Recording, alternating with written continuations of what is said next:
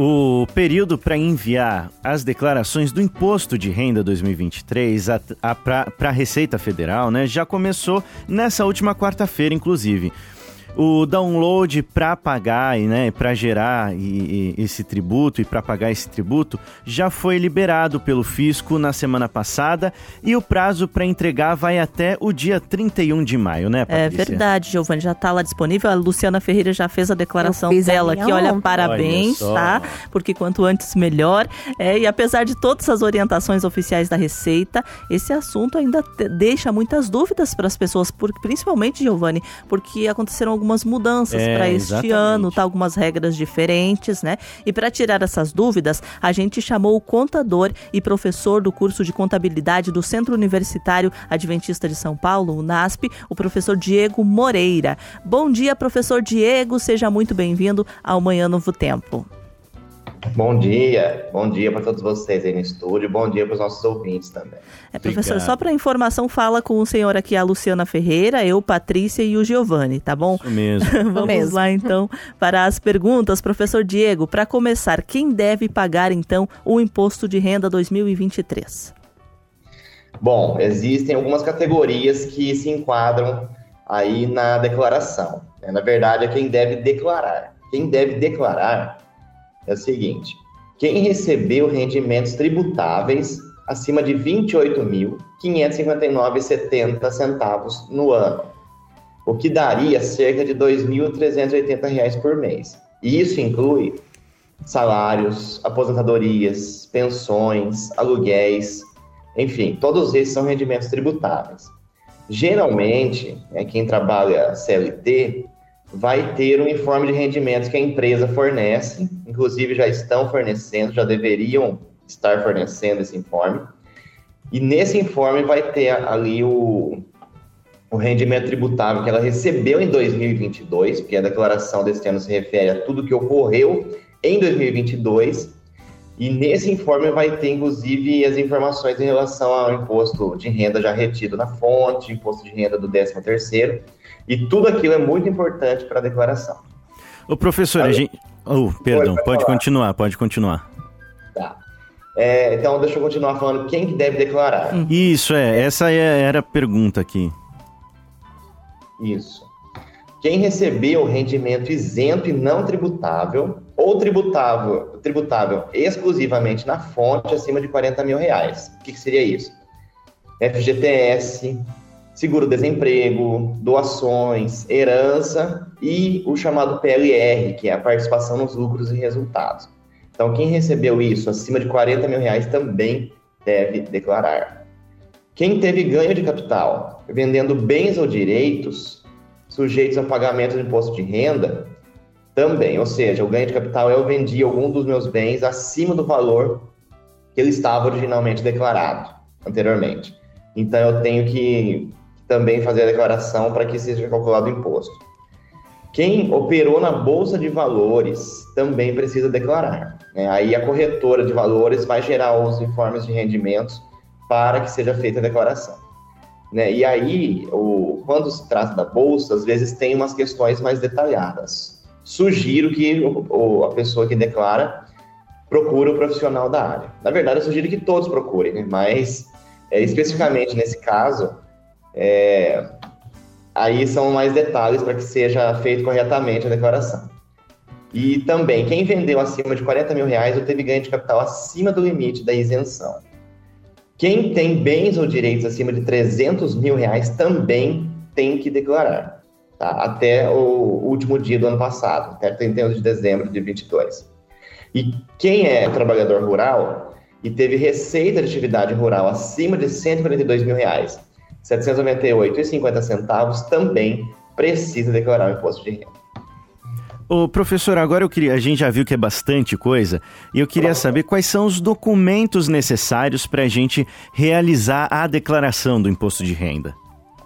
Muito bom, isso é importante porque quando você procura o profissional adequado para realizar a declaração, ele vai precisar de muita coisa em relação a você. Primeiro, os documentos de identidade nome, contendo o nome, o CPF, a data de nascimento e também É um documento que é menos utilizado com frequência, o título de eleitor, porque a, o sistema da Receita exige o título de, de eleitor na declaração.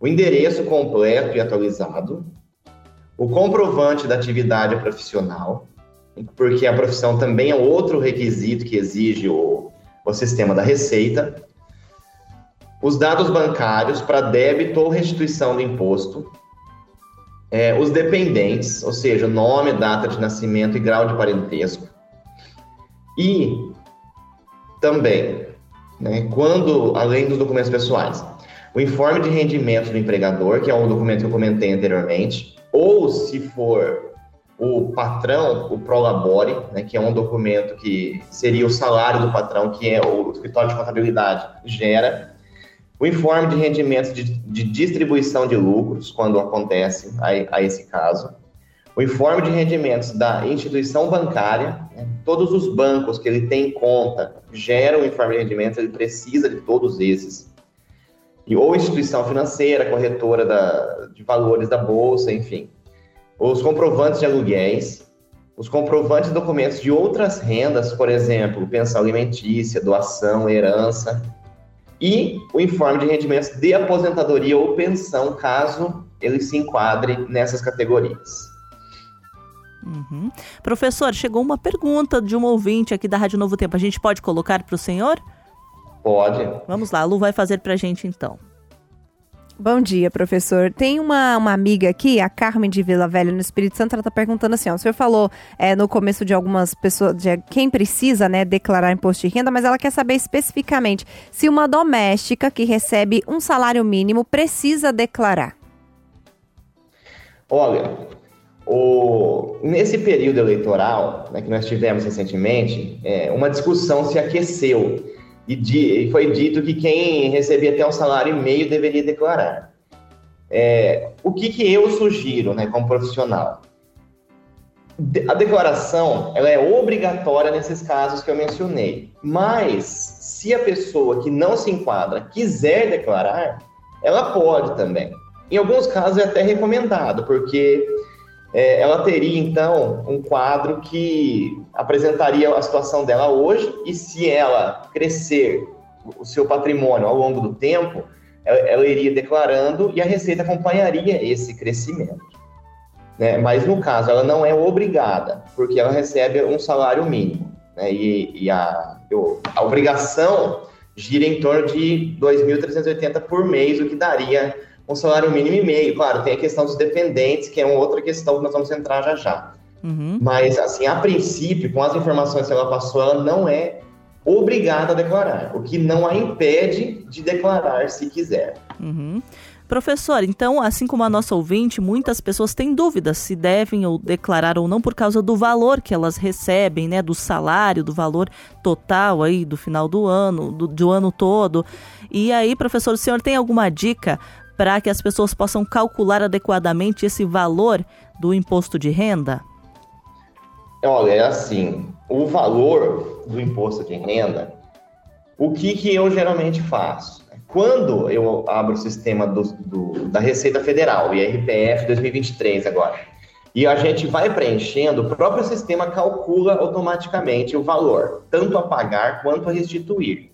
Porque, assim, quando nós temos o imposto retido na fonte, que é o que acontece quando nós somos empregados CLT, que é a maioria das pessoas que declaram, aí, dependendo do, do andar do, da declaração, a, a, tendência é que eu tenha imposto a restituir, mas não é uma. Não é, uma, é, não é necessariamente assim, pode ser que isso mude. Mas existe também na internet alguns simuladores do imposto. Aí você preenche lá as suas informações e ele vai simular o valor exato ou um valor muito próximo do que eu terei que pagar naquele ano ou, ou vai ser restituído a mim naquele ano. Tá? Então, essas são as, as principais formas. Claro, é isso eu. Né, eu faço a minha declaração, mas quem precisa de outro profissional pode fazer simulação na internet e depois que o profissional fizer, ele pode comparar essas duas aí, para ter uma, já ter uma noção do valor que que ele vai ter que pagar ou vai ser restituído para ele de imposto de renda nesse ano. Ô, professor, agora eu queria saber o seguinte: todos nós, né, a, a maioria paga o imposto de renda todos, an todos os anos, declara esse imposto e tal, mas muita gente não faz ideia de onde o governo investe, né, a verba desse tributo que nós devolvemos ao governo. É, você pode explicar mais ou menos aonde essa verba toda é investida, a verba que é arrecadada do imposto de renda? Sim, vamos lá, Giovanni. É, no ano passado, foram arrecadados cerca de 600 bilhões de reais oriundos só do imposto de renda que é um valor extremamente relevante no orçamento da União, ou seja, no orçamento do governo federal. Então, veja, a distribuição desse valor, ela segue um texto constitucional. Né? A Constituição define como que é distribuído esse valor. E essa distribuição é feita da seguinte forma: metade desse valor, 50%, fica com a União, ou seja, fica com o governo federal. 21,5% vão para o Fundo de Participação dos Estados e do Distrito Federal. Ou seja, 21,5% vão para os estados. E 25,5% vão para o Fundo de Participação dos Municípios. Ou seja, 25,5% vão para os municípios. E 3% fica para ser utilizado em programas de financiamento ao setor produtivo das regiões Norte, Nordeste e Centro-Oeste. Então, é dessa forma que é dividido. 50% para o governo federal, 21,5% para os estados, 25,5% para os municípios e 3% para financiar programas na região norte, nordeste e centro-oeste do Brasil. Uhum. Obrigada, professor, por, pela explicação. E assim, professor, é, o imposto de renda ele ainda pesa muito no bolso de, dos trabalhadores, né? É, além porque tem vários impostos aí que incidem sobre os produtos. Até está sendo discutido agora o início de uma reforma tributária, né? Mas isso ainda é um assunto para o futuro, né? E por que que parece, professor, que muitas vezes é, quem ganha mais paga uma porcentagem menor, sabe, do, do imposto ali? Senhor pode explicar para a gente essa questão por percentual aí? Sim, é interessante que é, como eu comentei do, do, ano eleitoral, foi comentado em relação a isso que quem, quem ganha um salário mínimo e meio já teria que pagar imposto de renda. Não é necessariamente assim, porque tem a questão dos dependentes, então isso precisa ser visto. Mas a verdade é que a tabela do, da alíquota do imposto de renda sobre os salários, ela não se, não se atualiza há muito tempo. O governo atual propôs uma atualização, né? Vai, vai, ser, vai ter uma pequena alteração. Mas isso não vale para esse ano ainda. Tá? Quem ouviu isso pode ser que esteja animado. Ah, então eu não vou ter que pagar imposto de renda, não me enquadro na alíquota. Para esse ano, não. Para o ano que vem, pode ser que isso aconteça, para os nossos ouvintes, tá? Mas porque essa alteração é entra em vigência no ano que vem. Agora, em relação a isso, é, existem esses fatores que eu comentei. Mas a ideia ou a lógica seria que quem ganha mais paga mais. Mas a verdade é que muitos dos que ganham menos, devido a essa tabela não ser corrigida há muito tempo e o salário mínimo ter sido corrigido, ainda que, que pouco a pouco, mas ele tem sido corrigido ao longo dos anos, e a tabela não, isso faz com que cada vez mais pessoas tenham que pagar. Uhum. E quando falam cada vez mais pessoas, cada vez mais pessoas de renda menor têm que pagar. Porque quem ganha bastante já, já paga isso há um bom tempo.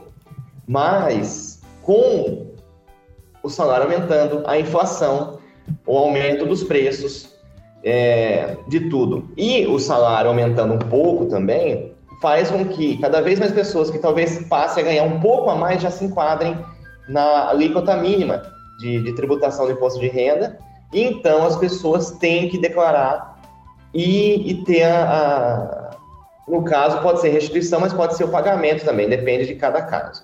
Isso faz com que pareça no nosso país que cada vez pessoas que ganham menos ou, se, ou que não têm uma renda muito alta tenham que pagar, sendo que as pessoas que já têm a renda alta já pagam e parece que existe aí o efeito Robin Hood, né? Você tira mais dos pobres do que dos ricos.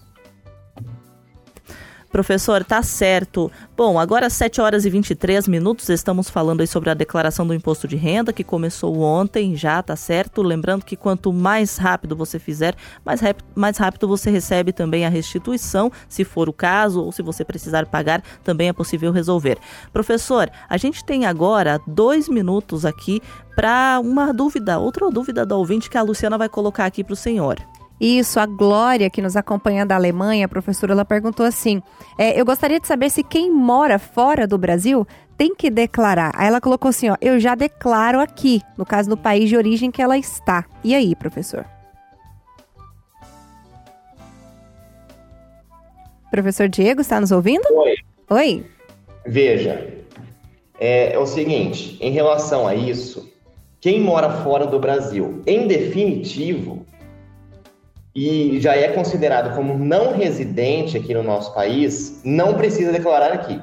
Pelo caso da ouvinte, eu entendi que ela mora lá e já faz a declaração lá. Isso. Então ela não precisa fazer nos dois países, tá? Mas tem que outra questão. Se o nosso querido amigo brasileiro está em qualquer lugar do mundo, mas ele continua recebendo rendimentos oriundos do Brasil, aí ele precisa fazer a declaração, mesmo uhum. estando fora do país. Tá certo, professor. Obrigada aí por sua participação com a gente hoje, não é, Giovanni, por ter respondido algumas dúvidas aí a respeito da declaração Exatamente. do imposto de renda. É um prazer te receber aqui, professor. Espero que volte outras vezes. É verdade, a gente vai chamar o professor, você pode anotar aí suas dúvidas. Conversamos com o professor Diego Moreira, ele é professor de contabilidade do, aí do NASP e tirou dúvidas então pra gente. Professor, até a próxima. Tchau. Muito obrigado, muito obrigado, gente. E até a próxima. Tchau, tchau. Tchau.